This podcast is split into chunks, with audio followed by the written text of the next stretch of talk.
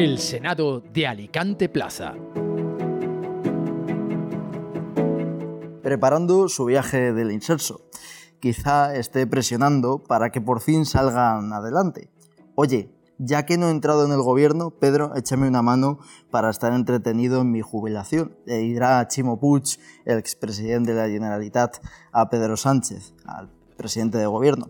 Y es que estaba en todas las quinielas para coger una cartera del nuevo Ejecutivo. Y al final, el último en tomar la decisión, le ha ignorado, le ha cortado la cabeza por si tenía alguna esperanza de sacarla. Ni Ministerio de Política Territorial, ni Ministerio de la Memoria, nada de nada. Tendrá que conformarse con una vocalía en la Junta de Vecinos. Pedro Sánchez ha hecho eso, que tanto le gusta, jugar con las esperanzas de sus paladines, engatusarles con promesas o rumores vacíos y a la hora de la verdad, dejarles en la estocada. Los medios de comunicación, empeñados en hacer quinielas, también han ayudado a engordar el ego de los hipotéticos candidatos, que si Antonio Hernando, que si Guillermo Fernández Vara, que si Chimo Puig. Un servidor siempre ha tenido cierto escepticismo en que los nombres que se ponían sobre la mesa pues al final saliesen en la palestra. Y es que siempre me ha sorprendido que el presidente del gobierno hubiese hecho ministros a varios de los varones que no eran santo de su devoción. Precisamente hablando de santos, de rezos, no les han servido de nada las réplicas de al expresidente de Extremadura y al expresidente valenciano para hacerse con una cartera ministerial. Primero tuvimos a Vara ejecutando como Dobreman de Pedro Sánchez, abalanzándose sobre todo aquellos como paje que osasen cuestionar su autoridad. Después, tras sus conocidas desavenencias, Puig decidió ser uno de los primeros en apoyar la amnistía, cuando había precisamente, como el presidente manchego, varones que la criticaban abiertamente no se va a librar de la jubilación. Bueno, de una retirada dorada y enmoquetada. Todavía queda saber si renunciará a su acta de diputado en las Cortes Valencianas, dado que está acostumbrándose a la nueva vida en el pequeño Madrid de poder, como diría Javier Cercas, una pompa en la que nadie se entera de si trabajas o no, o si se convierte en instituciones como el Senado en una especie de plan de pensiones privativo financiado por todos los españoles. Bienvenidos al Senado de Alicante Plaza, comenzamos. Me acompaña hoy en tiempo de entrevista Héctor Díez, portavoz del PSOE en el Ayuntamiento de Elche. ¿Qué tal, Héctor? Buenos días. Hola, muy buenos días. Un placer acompañados esta mañana. Igualmente. Eh, comentaba pues en el editorial pues la, sorpresa que ha sido ¿no? que Chimo Puig no fuese escogido eh, ministro, ¿no? Estaban todas las quinielas, prácticamente todos los medios le daban como ministro de Política Territorial, esa era una de las carteras que se ponía. ¿Te ha sorprendido que no fuese escogido ministro? No, la verdad que no. Eh, yo creo que hoy en día estamos muy acostumbrados a generar una suerte de expectativas entre los corrillos, los medios de comunicación y quizá algún otro sector que muchas veces poco tiene que ver con la realidad de lo que sucede internamente eh, en los gobiernos o en los partidos eh, políticos. Y lo cierto es que cuando llegan este tipo de decisiones pues hay que pensar que probablemente eh, hay tantas opciones como personas y que finalmente quien tiene la responsabilidad de hacer los equipos puede tener en la cabeza cosas muy distintas de las que se generan en esos corrillos o en los propios eh, medios, ¿no?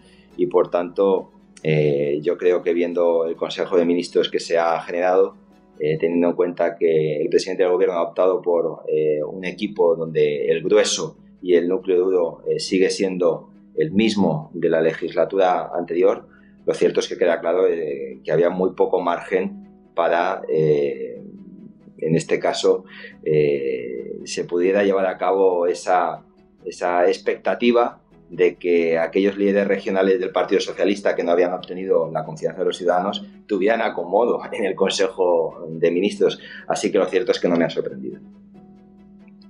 Vayamos a Elche. ¿Qué opinas de los primeros meses del gobierno de Pablo Ruz de la coalición Partido Popular y Vox? Bueno, primeros meses que ya es medio año, ¿no? Dentro de apenas dos semanas eh, será medio año ya. El tiempo pasa más rápido de, lo que pensamos muchas veces y lo cierto es que han sido unos primeros meses caracterizados eh, fundamentalmente eh, por, la polémica, ¿no?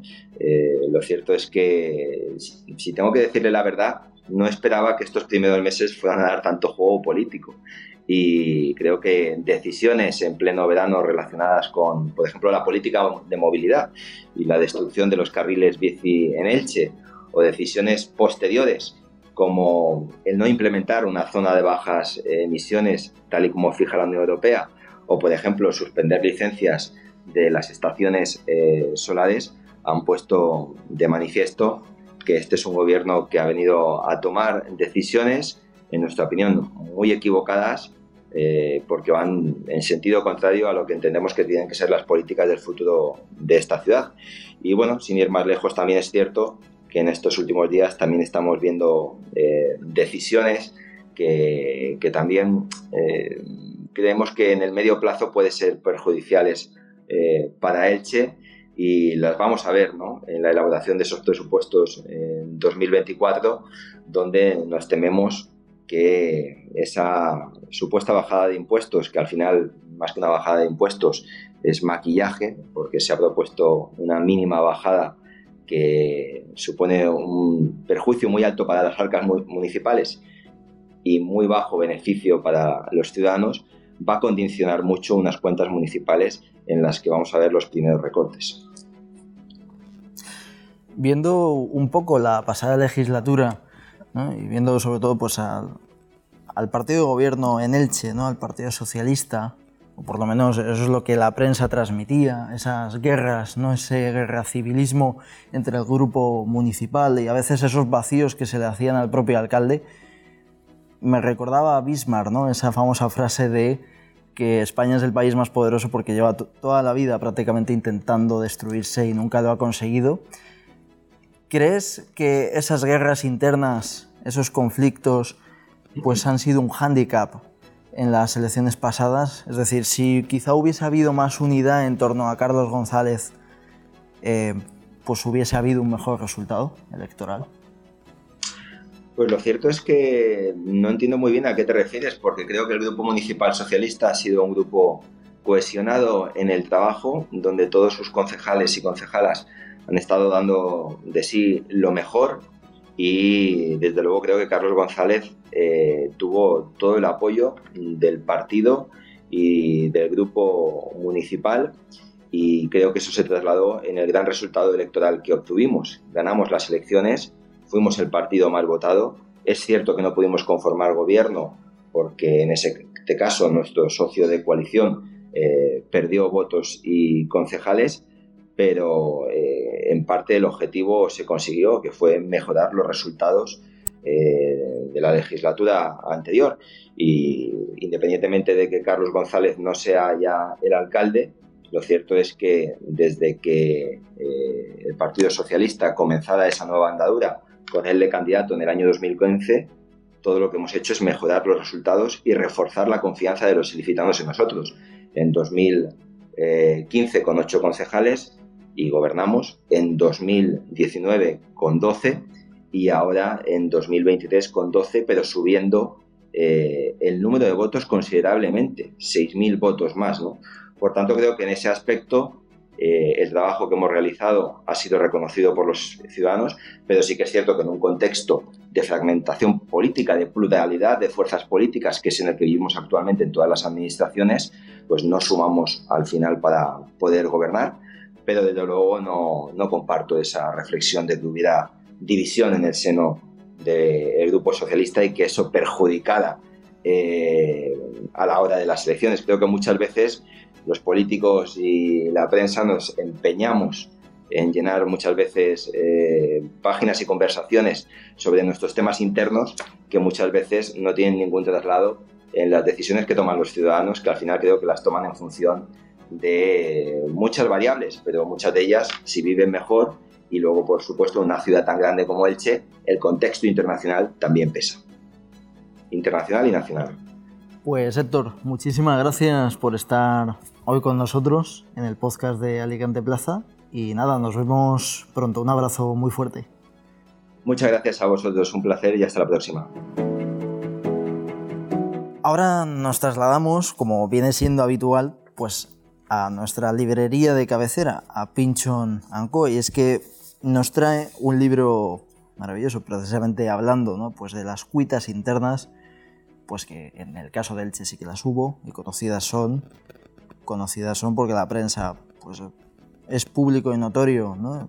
que no tenía prácticamente eh, todo el apoyo que le gustaría el, anterior alcalde del Partido Socialista en Elche, Carlos González, y para aprender pues un poco las tensiones de la política, el juego sucio y pues ese civilismo viene bien leer un libro titulado Fuego y cenizas del canadiense Michael Ignatieff. Y es pues, bastante una voz autorizada porque él fue primer ministro de Canadá y precisamente en ese libro cuenta pues, las vivencias y cómo gente en la que confiaba pues, le terminó traicionando.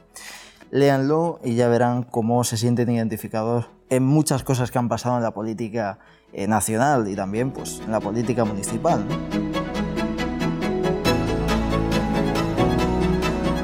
Ahora toca tiempo de tertulia y hoy pues tengo conmigo a Nacho Bellido. ¿Qué tal? Buenos días. Hola, buen día, buenos días. Encantado de estar aquí. Igualmente, ¿todo bien? Todo bien. Me alegro mucho. Miquel González, ¿qué tal? Muy bien. Un placer, como siempre. Igualmente. Oye, gracias por cubrirme las espaldas con los comerciales ayer, con el artículo que pusiste tu nombre y tu foto, por si me echaban la bronca. es un error, pero fue subsanado enseguida. Ya, ya sabes que hay que reírse de los, de los errores. Y también está Antonio Zardoya. ¿Qué tal, Antonio? Hola, buenos días. Buen día. ¿Todo bien? Todo bien. Me alegro mucho, un placer. Prácticamente debutaste. ¿eh? ¿Eh? Sí, el primer programa. El primer programa, se te ha echado... Me enganchaste. Em, bueno, quería... Ha pillado por sorpresa, es curioso porque he tenido en entrevista pues, al portavoz del PSOE en Elche, a Héctor Díez, y a él no lo ha pillado por sorpresa. Dice que no se esperaba que Chimo Puig pues, fuese ministro. Debe de ser el único porque estábamos todos pues, ahí un poco con, con las quinielas, ¿no? Con su nombre. ¿Qué opináis pues, de que no haya sido nombrado ministro y qué futuro le, deparáis? ¿no? Os voy a hacer un poco así de, adivinos. Bueno, yo creo que si Chimo estuvo en las quinielas fue porque su entorno empujó. Eh, lo que está claro es que no lo ha conseguido. Habría que preguntar a la otra parte si de verdad Pedro Sánchez lo tuvo en sus pensamientos pero yo creo que la elección, por ejemplo, de Ángel Víctor Torres eh, sí que demuestra eh, quién tiene influencia y quién no, o quién, forma parte del círculo de confianza de, de, Pedro Sánchez. Y cuando el presidente eligió al, al expresidente de Canarias, pues por algo sería. Y en cuanto a su futuro, pues yo creo eh, que su etapa en la primera línea al menos de la política autonómica, ha pasado y ya está. Es decir, tampoco tiene que sulfurarse porque tiene un futuro inmediato garantizado eh, siendo senador territorial. Así que esa es mi opinión. Yo creo que nunca ha habido una empatía en su día, hace mil años, eh, cuando las primeras eh, primarias del PSOE Chimo se posicionó con Susana Díez, eh, que no le pegaba demasiado, tal. Pero bueno, eso es agua pasadísima. Chimo tenía... Yo creo que la, hoy lo negaba en no sé qué periódico, bueno, no pasa nada, tiene la vida resuelta, tampoco, y ya tiene sesenta y pocos, pero ya, bueno, va cumpliendo etapas. Aunque hay gente más mayor que él que se, se agarra al cargo, vamos, eh, que no nos quita ni con salfumán. Pero Chimo Puig tenía un pro eh, ideológico, entre comillas. Él acuñó lo de la España simétrica. Él era mm, como virtudes para ser ministro, de, en donde han puesto al canario para administración territorial, tenía boletos porque tiene un savoir-faire con eh, los partidos eh, catalanes. Me refiero a Esquerra, no sé si con Junts, ¿no? Y tiene buenas relaciones con el PSC, que es otro agente clave en Cataluña. Y él genera consensos por su propio, su propio temperamento, amable, centrado, etcétera. No es una persona eh, que rechace tal, tiene nervios de acero, nunca se sale de madre. Yo creo que ha sido un pequeño fracaso, según lo mires, para el PSPV-PSOE, eh, para el socialismo valenciano, por la propia proyección eh, de Chimo un pequeño fracaso. Tampoco se hunde el mundo porque no esté Chimopus de ministro. Y también se había barajado, lo he leído por ahí, no sé un momento, su pareja actual, Gabriela Bravo, para eh, consellera de igualdad. ¿eh? Ministra. Para ministra, sí, sí, ya eso hubiera sido la Bonoloto, ¿no?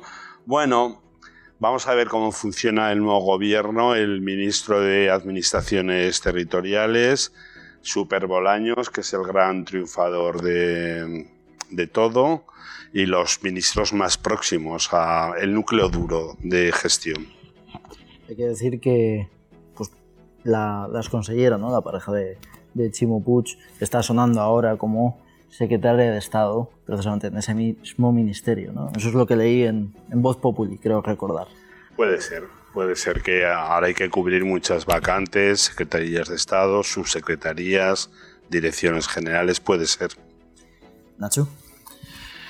Bueno, pues lo primero yo a Chimo lo conozco, le aprecio, le, le respeto y desearle lo, desearle lo mejor lo primero, pues lo, un poco lo que comentaba Miquel, esto de las quinielas nunca sabes eh, realmente quién está y quién, quién no está, si, si realmente era un nombre que estaba encima de la mesa o interesadamente se estaba, se estaba intentando colocar, por lo tanto no sé si se ha caído a última hora el nombre de Chimo o realmente no, no estuvo nunca.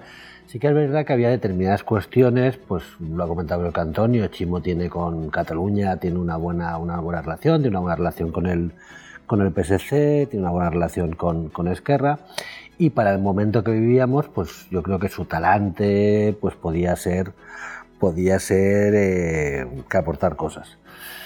No ha sido así. Dentro del PSPB tendrán que ver la lectura, la lectura de, de, las decisiones de Pedro Sánchez, el tema de sí que sí que situar a Diana Morán, que tampoco estaba claro si iba a continuar o no, y reforzarla con la cartera de, de universidades, ¿qué quiere decir?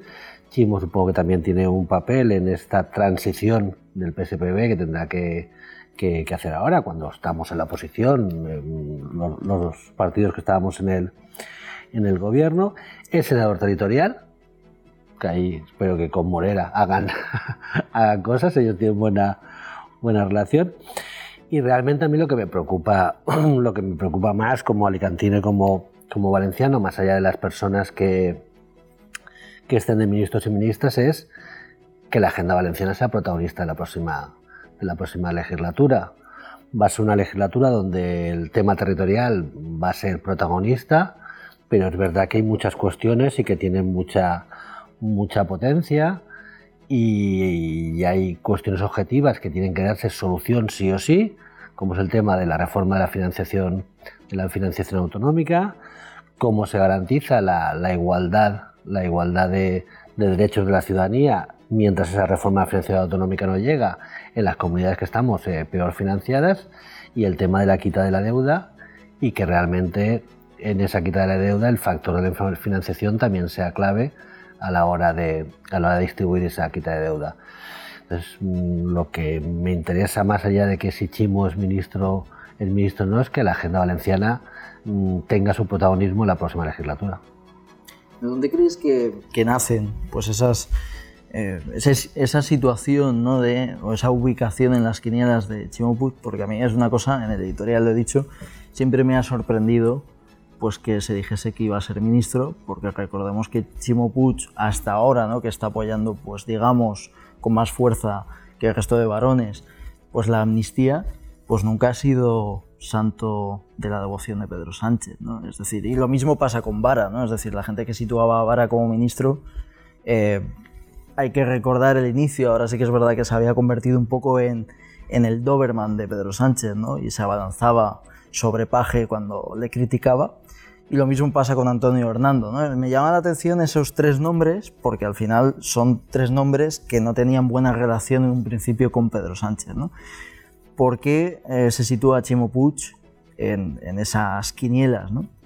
Hombre, yo creo que más allá de, de lo que pudiera ser su gestión, es porque al, al, y a la facción, porque no olvidemos que el PSPP no es una voz uniforme, hay muchas familias y muchos sectores.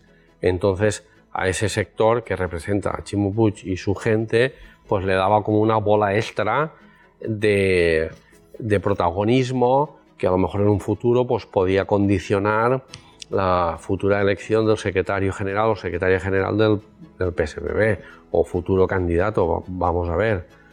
Yo la única cosa que le veo, eh, otra cosa es que dijéramos, la otra vertiente es la que han dicho Antonio y, Nacho, su buena relación con, con, muchos presidentes autonómicos y sobre todo con el tema catalán, pero no le veo otra. Es decir, era darle continuidad un poco a su vida pública en primera línea, no siendo ministro, aunque nunca se sabe lo que puede pasar y más en política, pues pasa a un segundo plano. No le veo más. Fernández Vara ha deslizado que rechazó la oferta de ser ministro. Y hay otro, otro aliciente para Fernández Vara, otro plus, y es que Fernández Vara eh, ganó las elecciones en Extremadura. Lo que pasa es que el pacto PP que la, actual presidenta no quería ni muerta. pero a martillazos. A martillazos. Pepe y Vos ha desplazado a Fernández Vara de la presidencia extremeña, pero la lista más votada es el PSOE, eso es un plus. Chimopus no tenía ese plus, eh, creo recordar, ya se ve con tanta... Y el, ¿eh? Canario, también que tenía. El Canario también ganó las elecciones. También, exacto. Eso ha podido mm, influir en la toma de decisiones. Pero hacemos cábalas que solo Pedro Sánchez sabrá. Tendríamos que tener aquí a Pedro Sánchez y preguntarle. Hay una reflexión muy interesante. Si Puig hubiera salido ministro, hubiera, lo hubiera tenido más fácil para hacer una transición medianamente ordenada eh, cuando haya que eh, presentar un nuevo candidato a la presidencia de la Generalitat por parte de los socialistas. Al no ser ministro, él pierde fuelle. Y ahora la gran incógnita en todos los mentideros políticos, aunque queda mucho para que se haga un congreso ordinario u otro extraordinario para elegir nuevo secretario general 2025, eh, ha empezado una carrera para mí prematurísima entre eh, la pinza que conforman el exalcalde de Elche y secretario provincial Alejandro Soler con, eh, con el secretario general de Valencia. Han hecho ahí una pinza y están ahí en movimiento. Soy Plaza sacaba como Soler y Rubén Alfaro estaban con una ministra y Chimo Pus con el exconseller eh, de infraestructuras eh, con otra, ¿no? Espadas, eh, con, la, con Diana Morán. Yo creo que se han lanzado muy pronto, no sé si los medios o el propio PSOE ya en hacer cábalas y a liar la parda. Si Chimo Pus no hubiera sido, hubiera sido ministro, bueno, nadie se movería de momento, ni presentaría fichas de antemano.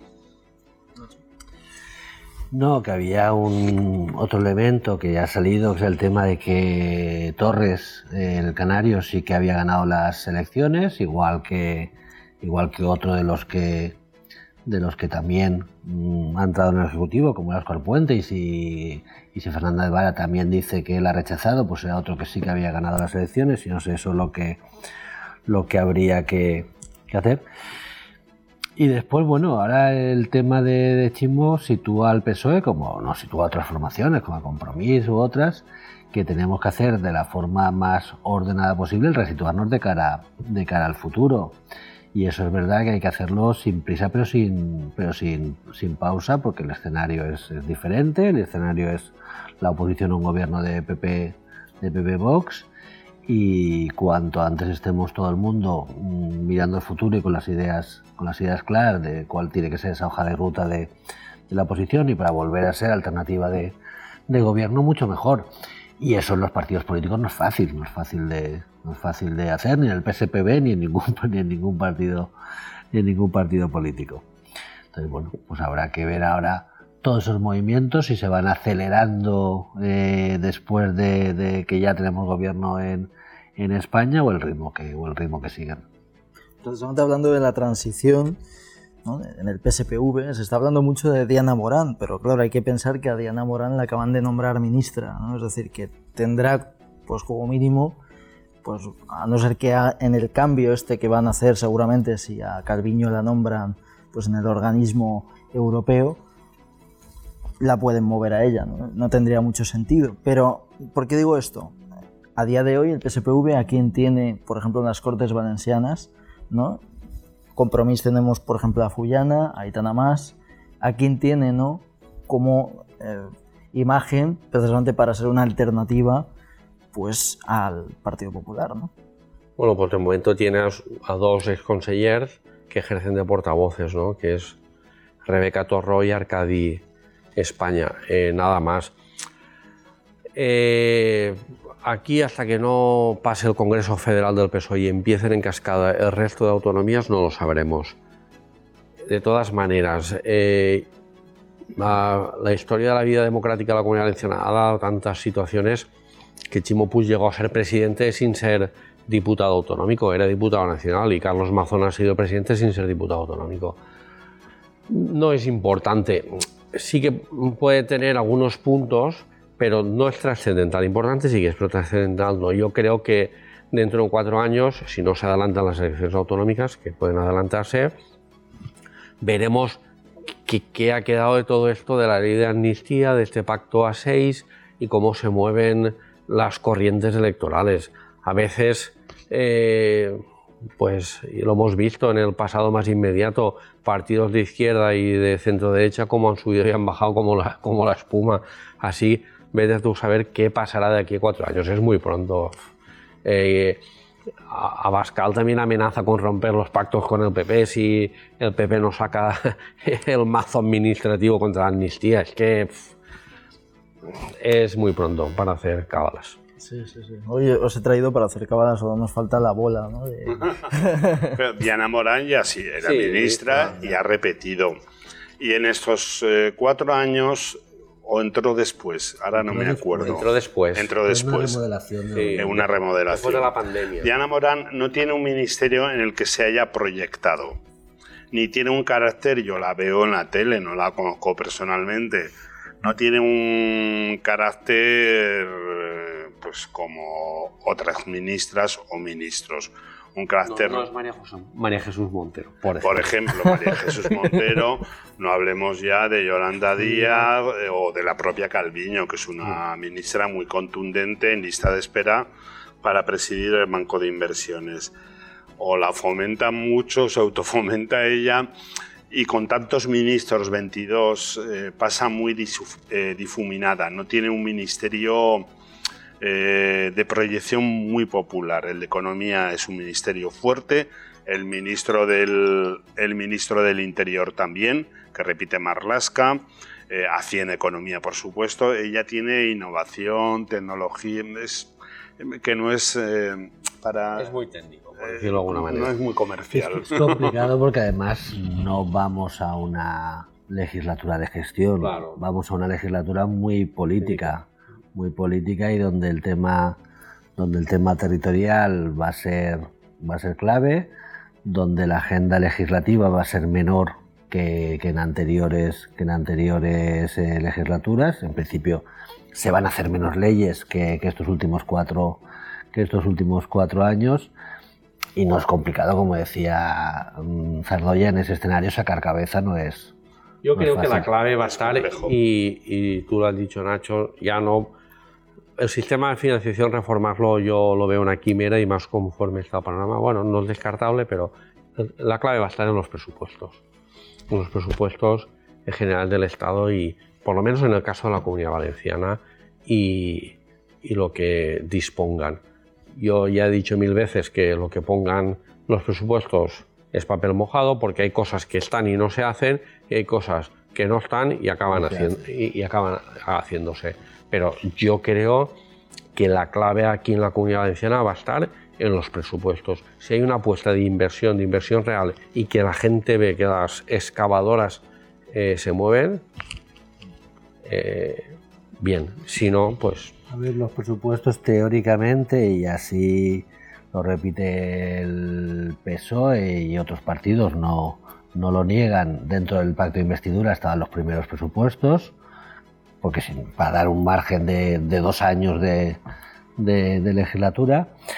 Y es verdad que después la ejecución presupuestaria, como muchas veces Miquel lo ha, escrito, es de sus, de sus manías, que está muy bien que tenga esa manía, el tema de, presupuestos, de lo que se pinta y después se, y después se hace.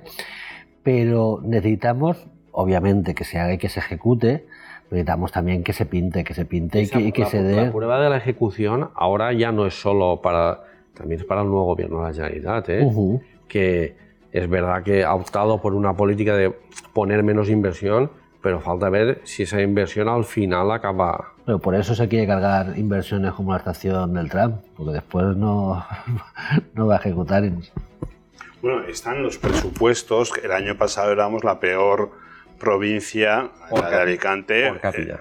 Eh, per cápita. Y si a Cataluña se le van a condonar un porcentaje importante de la deuda adquirida, la deuda autonómica, que la avalada por el Estado, yo creo que era la madre del cordero, que son 18.000 millones de euros, si la comunidad valenciana y todas, si va a haber café para todos. Si a la deuda de la comunidad valenciana eh, se va a minorar con esa. Han dicho que sí, han dicho que sí. Yo, pero yo estoy escéptico con todo. Entonces, cuando lo eh, digan... En, estos momentos, el, gran opositor a esa medida es Vox. Vox y no quiere tampoco hablar de, no se suma a la deuda histórica, no sé qué derroteros lleva En el caso, yo que, creo que el dato Cataluña, Cataluña se ahorraría mil millones de euros en intereses. Imagínate lo que puedes hacer con eso.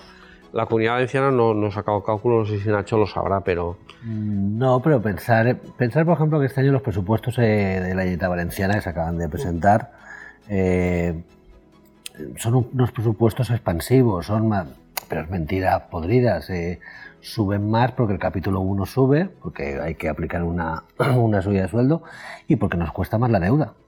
La gran consejería que sube es la consejería de la, de la deuda, que creo que es la tercera consellería después de Sanidad y de Educación en la Generalitat Valenciana. Es un problemón el tema de, el tema de, la deuda. Teóricamente la deuda va a ser para todo el mundo. Falta ver los cálculos para aplicar eso. No es lo mismo que se nos aplique, creo que está hablando un 20%, que creo que dan unos 10.000 millones, o que hayan otros coeficientes como es el tema de la financiación, que no es, no es lo mismo quitarle deuda a una comunidad también financiada como Cantabria, que cada cántabro cántabra recibe creo que son 800, 800 euros más que, un valenciano valenciana, que la deuda que se le debe quitar a, la comunidad valenciana. Y ahí, y ahí también veremos pues, eh, realmente lo que alivia, pero se necesita que el tema de la deuda, mm, que Compromís lo ha puesto encima de la mesa de, hace, de hace mucho tiempo, pues se le dé una solución porque es que lo que hace es ahogar absolutamente tanto tu capacidad de financiación como, como tus presupuestos. Al final la tercera consejería que tenemos es pagar deuda.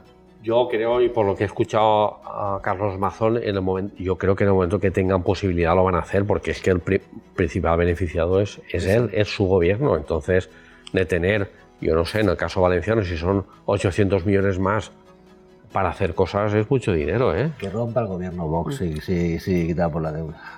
Hay una alerta de la Unión Europea que a veces eh, lo leemos y lo leemos ahí corriendo y deprisa. La Unión Europea eh, acaba de alertar del exceso de endeudamiento de las administraciones públicas eh, de España, del gobierno y de las autonomías. espera que en enero no haya algún índice de recesión y con una deuda tan brutal haya que hacer, eso lo haría el PSOE, el PP, haya que hacer, meter la tijera eh, y cortar algunos, algunas prestaciones, infraestructuras o servicios que presta tanto el Estado como la comunidad autónoma. Por lo tanto, estamos en un, creo yo, en un terreno pantanoso que se verá en los dos, tres primeros meses con la alerta, que, puede ser una exigencia real de la Unión Europea, de bajar la deuda. Y no voy a hacer demagogia. Ha habido un gasto mm, superfluo eh, y muy alegre que España no, y encima injusto porque es universal y voy a poner el cheque cultural para los que cumplen 18 años, como si fuéramos ricos riquísimos. ¿Tú crees que un país serio, ya sé que es el chocolate del oro, se puede permitir esos despilfarros? que vale tanto para un niño, un chaval, chavala eh, de clase baja, clase media o para el hijo de la Coplovis. Eso no es, eso no es. Y el transporte gratuito, hay cosas que hay que empezar a revisar. Es decir, transporte gratuito para el que lo necesita. No puede ser que un joven de 20 años eh, eh, tenga, no tenga derecho al transporte. Mm, con una prima, con lo que sea, con un descuento para poder ir a la universidad, a un centro de FP, de Alicante al COI, lo que sea. Pero la universalidad que beneficia a todo eso hay que repensarlo. Y la izquierda, desde mi punto de vista, lo debe repensar. Y segundo, y no quiero hacer demagogia, hay que repensar también la a falta personal la administración. España al final vamos a ser un país de funcionarios y empleados públicos. Hay que estimular a los funcionarios, introducir mecanismos de una sana competencia y objetiva, pero para eso hace falta mucha cultura democrática. Pero mm, para bajar deuda y poder asistir a dos servicios esenciales, sanidad, educación, para mí son los más esenciales una sanidad pública puntera. La, medio tenemos, pero eso hay que reforzarlo. Habrá que adelgazar gasto superfluo y hay que adelgazar la administración. Mm, así de claro. Empezando también por los eh, cargos a dedo, ¿no? Es decir, no solo señalar a los funcionarios de carrera, sino que y de todo. Sí, sí, sí, por supuesto. Chocolate del ¿eh? Aquí tenemos una deuda porque estamos mal financiados. Nuestra deuda está muy tasada de dónde viene y, el porcentaje, el mayor porcentaje es porque España se rompe, claro que España se rompe todos los días con los valencianos. Es decir, eso de hay que garantizar la igualdad entre los españoles. Aquí llevamos 30 años que no se garantiza la igualdad con, con, nosotros y no pasa nada.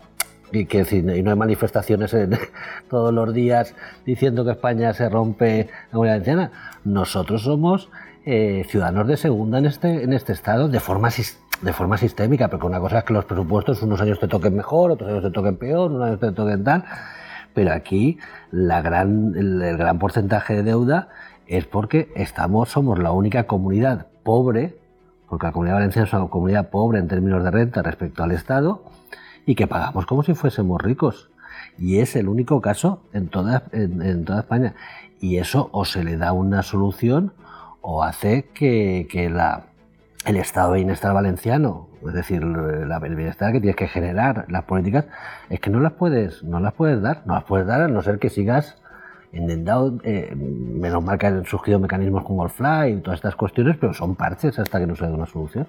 Pero ese argumento no es incompatible con una racionalización del gasto yo en lo que has dicho, lo del transporte, lo del transporte público no estoy de acuerdo. Yo creo que el transporte público es una gran medida. Universal. también estoy de acuerdo porque estamos hablando de cambio climático. yo es que creo que el objetivo de esas medidas no es eh, lo que se busca no es subvencionar transporte o no. Lo que se busca es no cojas el coche privado. No, eso está claro. ¿Me entiendes? Te lo pongo gratis para que no tengas la tentación de ir. Igual como el bono cultural, yo creo que el objetivo no es dar dinero, es eh, te doy esta oportunidad para que consumas esto. Manga japonés. Eh, me da igual, pero consume eh, esto te lo esto te lo pago porque se entiende que de ir a un teatro, de ir a un concierto, de leer libros obtendrás beneficios de cultura general. Ya, Miquel, pero ¿no será mucho más práctico inyectar el amor por la cultura en las escuelas e institutos, sembrar para luego recoger. no, es, incompatible. No, tampoco es incompatible, pero si España fuera un país archimillonario y eh, eh, efectivamente el transporte público es para fomentar y aminorar los gases contaminantes. Eh, yo ahora os he comentado, a las 7 eso es un atasco permanente entre Alicante y Murcia, Murcia y algunos tramos.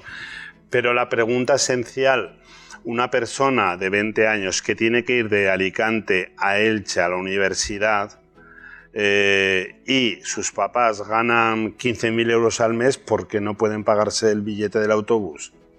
15.000, 10.000, hablo de clase media muy desahogada. Mm. No lo veo, no lo veo. Yo creo que la administración, y ahora ha habido un cambio y, hemos visto que allá donde han visto cosas superfluas, han quitado otra vez otras cosas del criterio y si después eh, se arrepienten de ello. Pero yo creo que la administración y la autonómica, que aquí más o menos hablamos todos los días de ella, no tiene un gran despilfarro que dijeras, no, es que de esto, el problema es que el estado de bienestar ofrece muchas prestaciones y el, gran debate es, eh, más allá, que es muy importante lo de la deuda, por supuesto, eh, que hay que mantenerlo. ¿Y sabes cómo se mantienen? Eh, con los impuestos. La, la, otra pregunta es, ¿con lo que pagamos nos da o nos tenemos que sacrificar de algo?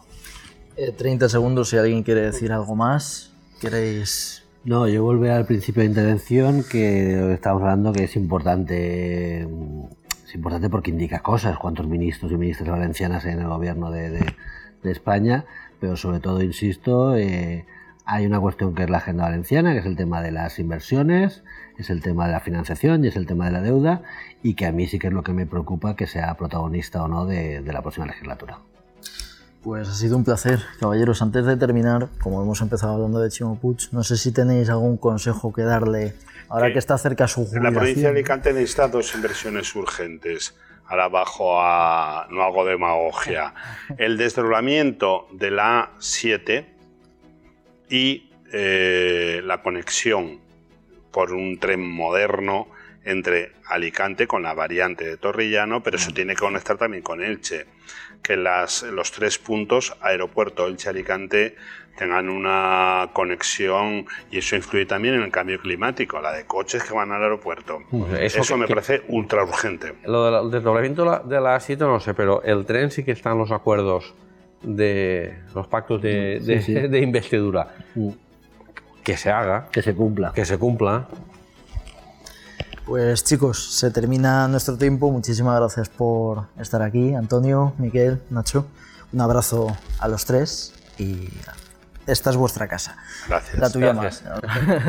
gracias. Y nada, gracias a ustedes por escucharnos y que sean felices. Un abrazo.